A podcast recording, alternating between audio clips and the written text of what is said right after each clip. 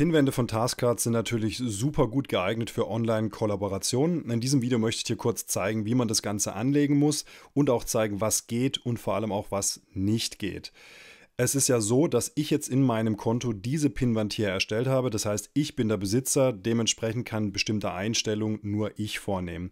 Was ich aber machen kann, ist, dass ich innerhalb dieser Pinwand ein Schreibrecht für alles vergebe, zum Beispiel für eine andere Person, die jetzt mit mir gemeinsam hier Inhalte einarbeiten muss. Bereits in einem anderen Video habe ich dir gezeigt, wie man eine Berechtigung erstellt. Wir machen das in diesem Schritt jetzt trotzdem nochmal gemeinsam. Und zwar fügen wir über das Plus einfach jetzt eine Berechtigung hinzu. Ich nenne es jetzt mal Autorin. Und äh, gebe einfach mal per se für alles hier einen Schreibzugriff. Das heißt, jetzt muss ich eigentlich nur noch den Link hier rauskopieren und der entsprechenden Person zuschicken. Wir gucken uns das Ganze jetzt mal an, wie das dann aus Sicht der anderen Person aussieht. Und zwar so. Man erkennt jetzt auf den ersten Blick erstmal keinen wirklich großartigen Unterschied, außer dass mir hier die Übersicht für meine Pinwand fehlt, weil ich jetzt schlichtweg nicht eingeloggt bin. Und ich habe hier auch nicht die Möglichkeit, irgendwie die Einstellung der Pinwand zu verändern. Nochmal im direkten Abgleich.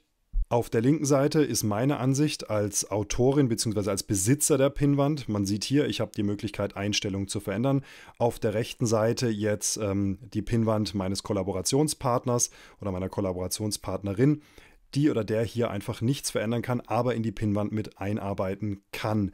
Wenn ich das jetzt hier entsprechend einstelle, dass die Pinnwand kopiert werden darf, dann wiederum hätte die andere Person die, zwar die Möglichkeit, sich diese Pinnwand hier dann tatsächlich in das eigene Konto hinein zu kopieren. Es würde aber nichts daran ändern, dass er an der ursprünglichen Pinnwand hier nichts verändern kann, sondern die Person würde lediglich eine Kopie von meiner Pinnwand anlegen.